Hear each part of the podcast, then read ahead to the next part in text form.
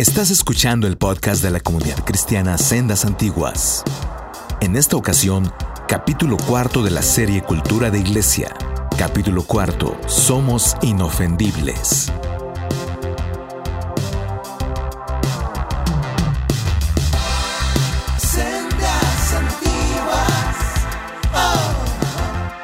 Hola, hola, hola, hola a todos, ¿cómo están? Ya estamos en el cuarto, ya estamos en el cuarto capítulo de la de esta serie de cultura de sendas antiguas. Nos da mucho gusto estar compartiéndoles esto donde quiera que estés, que nos estás escuchando. Pues bienvenido a este espacio una vez más donde donde platicaremos de cosas bien interesantes. Esto tan, tan interesante y tan eh, relevante que es la cultura de sendas antiguas en el punto cuarto que se llama ser inofendible.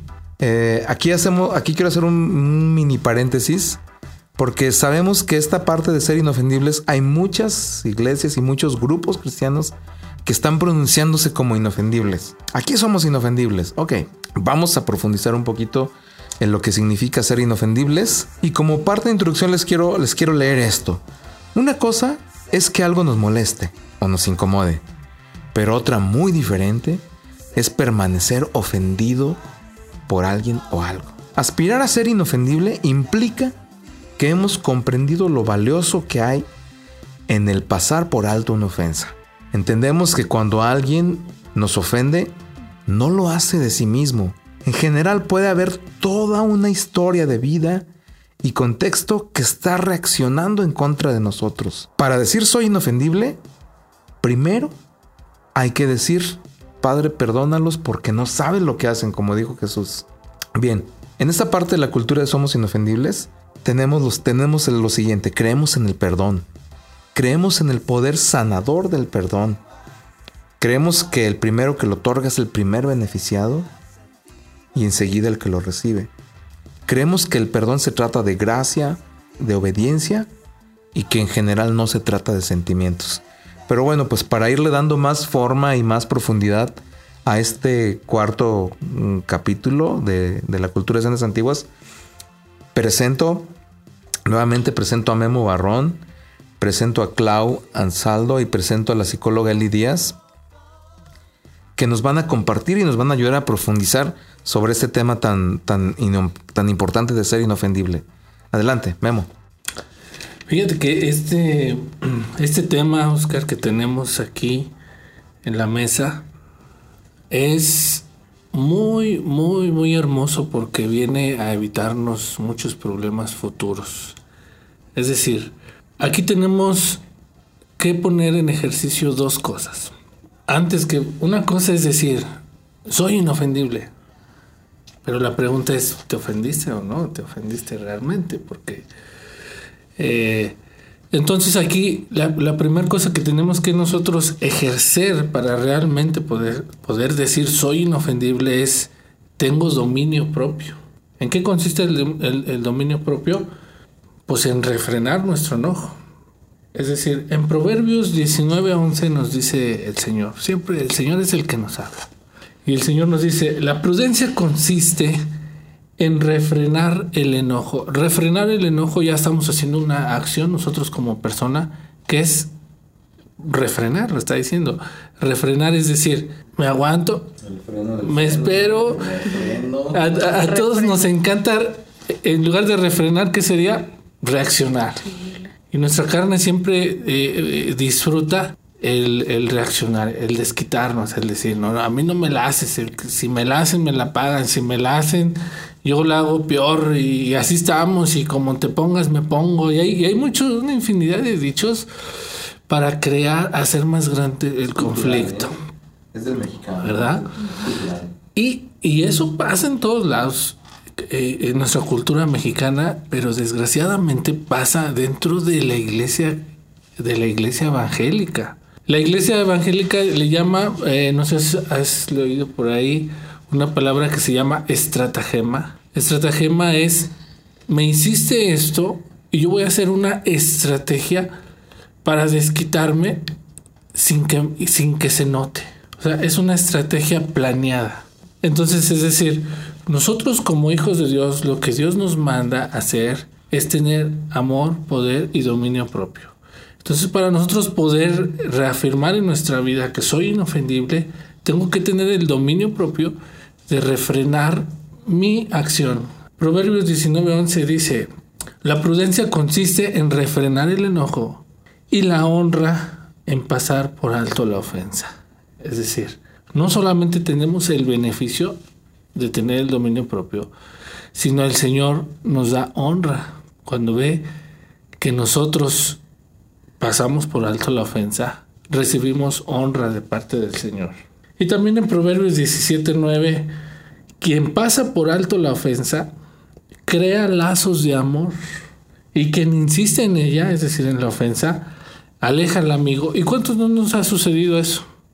Perdemos amistades preciosas, amistades que nunca debimos haber perdido por un momento de que no tuvimos la capacidad de pasar por alto a veces hasta una pequeña ofensa. Qué deleite y qué maravilla es cuando recuperas una amistad que habías que la creías perdida. Y generalmente recuperamos nuestras amistades cuando ponemos nos ponemos una inyección de humildad. Wow. ¿Ah? Bueno, este, hola, primeramente, estamos otra vez eh, muy gustosos de estar compartiendo con, con ustedes este, este podcast que habla acerca de, que somos inofendibles.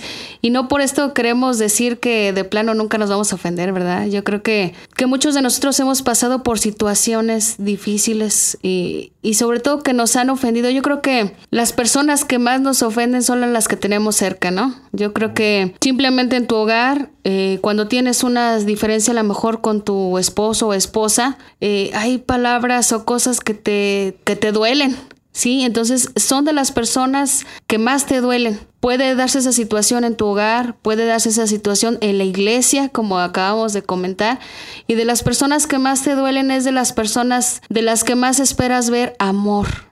¿sí? Yo creo que muchos de nosotros hemos pasado por situaciones donde hemos visto que algún hermano de la iglesia, de donde pensábamos que realmente íbamos a ver un apoyo, un respaldo de su parte, vemos que de plano a lo mejor le pides un consejo y lejos de ayudarte de plano te, te hunde más y es muy difícil superar ese tipo de situaciones. Pero pues ahora sí que si Jesús, él siendo el Hijo de Dios, perdonó un agravio tan grande, ¿no? Simplemente el que pues lo hayan azotado, lo hayan escarnecido su cuerpo totalmente. Si él siendo el Hijo de Dios pudo perdonar todo eso, ¿quiénes somos nosotros para, pues ahora sí que ponernos en otra posición por encima de Jesús? No somos nadie. Dice la palabra de Dios en el Salmo 134, primero dice en el 3, dice, Señor, si llevaras un registro de nuestros pecados, ¿quién, oh Señor, podría sobrevivir? Pues ninguno de nosotros. Si nos hacemos esa pregunta, nadie de nosotros podríamos sobrevivir porque todos de alguna u otra manera pecamos continuamente. Dice la palabra de Dios en el versículo 4, pero tú ofreces perdón para que aprendamos a temerte. Y no es un temor de que le tengas miedo a Dios, sino al contrario, que tú puedas tenerle un respeto a Dios y le digas, Señor, si tú me has perdonado tantas cosas, mi vida es tuya y mi respeto es para ti porque pasaste por tantas cosas, por tanto oprobio y perdonaste. Así que yo no soy nadie para, para ponerme en otra, en otra actitud en otro plan de no perdonar a nuestros semejantes. Yo creo que el Señor Jesús fue el mayor ejemplo en todo, por eso su Padre lo envió, lo envió al mundo, lo envió a la tierra, para que pudiéramos ver que sí se puede, porque Jesús vivió en carne propia lo que nosotros podemos estar pasando o viviendo, pero Él nos dejó el ejemplo de que sí se puede. Con Dios todo es posible. Vamos aquí, después de esta valiosa aportación de Clau Ansaldo, eh, en San Luis tenemos una situación complicada. Decía, un, decía una cosa de estos de los memes que aparecen ahí en Facebook y en, WhatsApp. Fui a estudiar yoga, hablando el potosino. Fui a estudiar yoga para encontrarme a mí mismo. Cuando me encontré a mí mismo, hice como que no vi y me seguí de... me seguí. sí, pero no, no le sirvió de nada.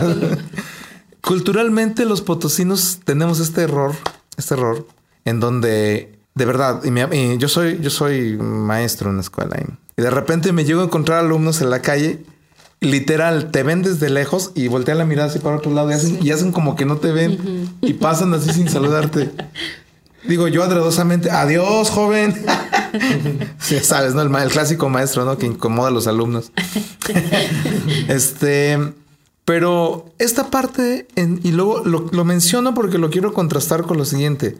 Culturalmente las iglesias tradicionales funcionaban de esta manera. Visitábamos semanalmente a las familias, tratábamos puntualmente de visitarlas a todas, para que el domingo tuvieras a todas tus ovejitas completas y nadie se sintiera porque no los habías visitado. No, no, no, donde se te olvidara visitar a uno, o no iba el domingo, o iba el domingo y te regañaba la hermana o el hermano. Y culturalmente acostumbramos así a las personas que creen me, me culpa. fui, fui, fui parte de esa cultura en donde mal acostumbramos a los cristianos a que los tenía que visitar el pastor. Si no, no iban. Estamos preparando a la gente para que aunque no lo vayas a visitar, esa persona pueda ir el domingo a la reunión porque no está ofendido porque no lo visitaste, ¿no? Pero bueno, tenemos el punto de vista de la psicología en esta parte interesante que es cómo nos funciona el perdón, porque ser inofendible está enganchado con perdonar. Entonces tenemos la opinión y, la, y la, el punto de vista de un profesional. Eli Díaz. Hola, buenas noches. Bueno, continuemos con este punto que también es muy importante. Y bueno, a lo mejor yo, yo me, me regreso siempre un poquito porque todos venimos de un trasfondo, ¿verdad? Un trasfondo cultural un trasfondo, un trasfondo, perdón, este, familiar. Y, yo me doy cuenta que, que, que, las personas que tienden a ser, que se ofenden por todo, traen arrastrando muchas faltas de perdón. Y por eso le decía a mi esposo que esto va ligado al punto número uno, porque ya una vez trabajando tu pasado, tienes que empezar a vivir tu presente como siendo inofendible. Escucha el capítulo uno.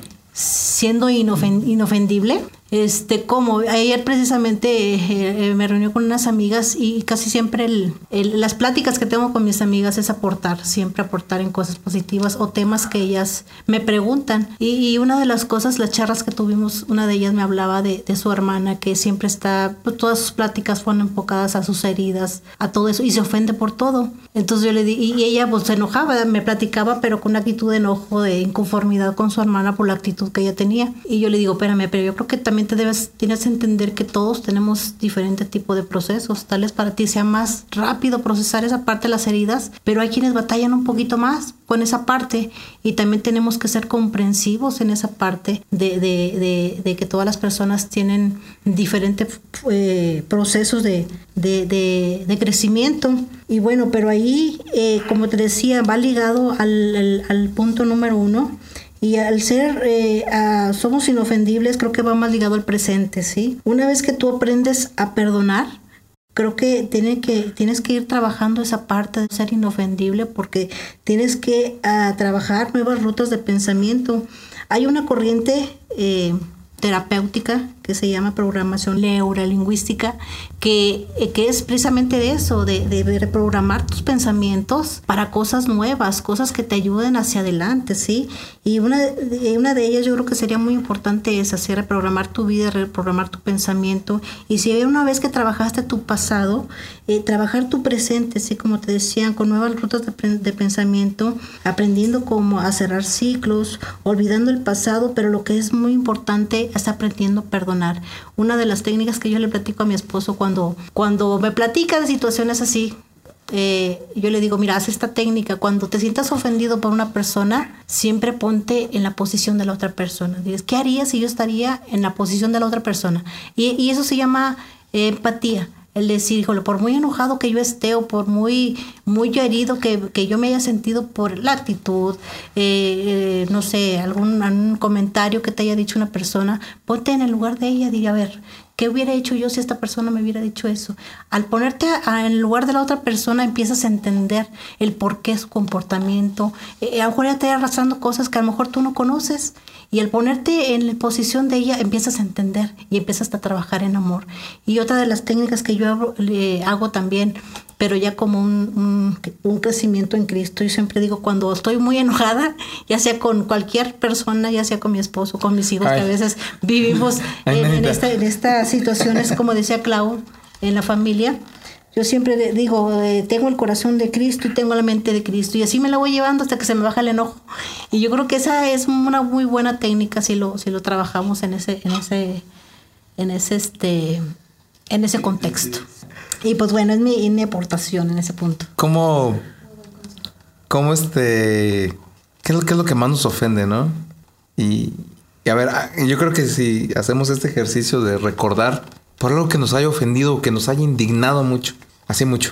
Ser inofendible sí es una parte de la cultura de, de, de escenas antiguas, pero es una parte de cultura que se está practicando en muchos lugares que sí tiene que traer cosas nuevas, un cambio, un cambio. Nos ofendemos bien fácilmente y analizar por qué nos ofendemos y, y a veces es también esto, esto que dijo él es valiosísimo, valiosísimo, de que cuando estás en medio del ataque de furia bajes y digas, tengo la mente de Cristo. Así, ah, neta. No sé cuántos vieron el capítulo de, de Chabelo contra. de Capolina y Chabelo contra los monstruos. En donde si decías pastel de chocolate, el monstruo perdía poder. bueno. Algo así. Algo así. O sea, de plano, neta. Tengo la mente de Cristo. Tengo la mente de Cristo. Pastel de chocolate. Pastel de chocolate. O sea, porque estás perdiendo los estribos. Hay puntos en donde uno está perdiendo el estribo y acordarse de que la importancia y lo valioso de ser inofendible, wow. Fíjate que a mí, a mí, todo eso que estás diciendo, Oscarito, a mí me, me sigue brincando la palabra de Dios. ¿Por qué? Porque cuando te ofenden y en lugar de reaccionar enojado, que nuestra carne dice, pues se lo merece, sino más bien reaccionamos, como dice Eli, ¿qué haría Cristo? O sea, ¿qué es lo que Cristo nos ordena? Lo contrario, es paga mal por bien. Entonces, qué difícil es a nuestra carne. A ver, me está ofendiendo, pero yo le voy a hacer algo, un beneficio. Cuando nosotros, nunca olvidemos que nosotros somos creación de Dios. Entonces sus mandamientos van en función de lo que es nuestro, como Él nos creó. Eh, si en alguna ocasión hemos hecho algo mal a alguien, ese, ese alguien, lejos de hacer la justicia que nos merecemos en contra de nosotros, al contrario nos da un beneficio, como es la salvación, nuestro corazón se desborda de agradecimiento, de alegría, de, hasta de sometimiento, porque la Biblia dice sométanse los unos a los otros. Este, todo, todo nuestra naturaleza reacciona de una forma increíble en beneficio al que nos hizo ese bien, mereciéndonos un mal. Entonces por eso nosotros esta cultura que de la que nosotros hablamos, que es Insisto, es una cultura que nosotros adoptamos, pero es la cultura de la palabra de Dios. Es decir, nosotros no nos vamos a dar un crédito porque estas ideas no se nos están ocurriendo a nosotros. Es la palabra de Dios. El, asunto aquí es practicarlas. Claro, sí, sí, sí, es muy valioso lo que está diciendo Memo. O sea, el hecho de que ahorita muchas iglesias estén eh, alzando esta, esta palabra o esta frase de ser inofendible, lo estén alzando como un estandarte de, hey, nosotros, nosotros lo inventamos, Espera, es Biblia, es Biblia. Esto es Biblia. Esto que estamos hablando es Biblia y que, y que le estemos dando difusión ahora es diferente, pero esto, esto tiene miles de años ahí. No, no, no, no, no, no es algo que alguien se inventó ni, ni tan nuevo como pareciera, pero ahí está. Exacto. Entonces nosotros cuando empecemos a practicar estos, estos pasos, con lo que nos vamos a encontrar es, pareciera que con lo que nos vamos a encontrar es con un nuevo estilo de vida pero yo lo diría así. Es el estilo de vida que Dios diseñó para nosotros. Recordemos que Él dice que Él nos creó para que anduviésemos en buenas obras. Entonces es eso, Carito. Nosotros invitamos a, nuestros, a, la gente que nos escucha, a que se sume a ese sentir, que se sume a ese estilo de vida, que se sume a esa forma de cristianismo. Ok, chicos, pues yo creo que es bien valioso. Este, este capítulo está padrísimo. Este. Les invitamos a que escuchen los otros, los otros capítulos. Este ya viene a ser nuestro cuarto capítulo de la serie. Escuchen los otros, están padrísimos también. Síguenos, síguenos por redes, comparte el podcast, bájalo, descárgalo, eh, invita a más gente a que, a que se sume a estas partes de la cultura eh, de escenas antiguas. Y síganos en las redes, ahí estamos, no, no nos perdemos. Muchas gracias a los que nos acompañaron hoy en este podcast. Y ya, ya pronto traeremos la quinta entrega, el quinto y capítulo el capítulo final de, este, de esta serie. Espéralo. Espéralo. ok. Gracias, Hasta bye bye. Hasta pronto. Bye, bye, bye. Bye.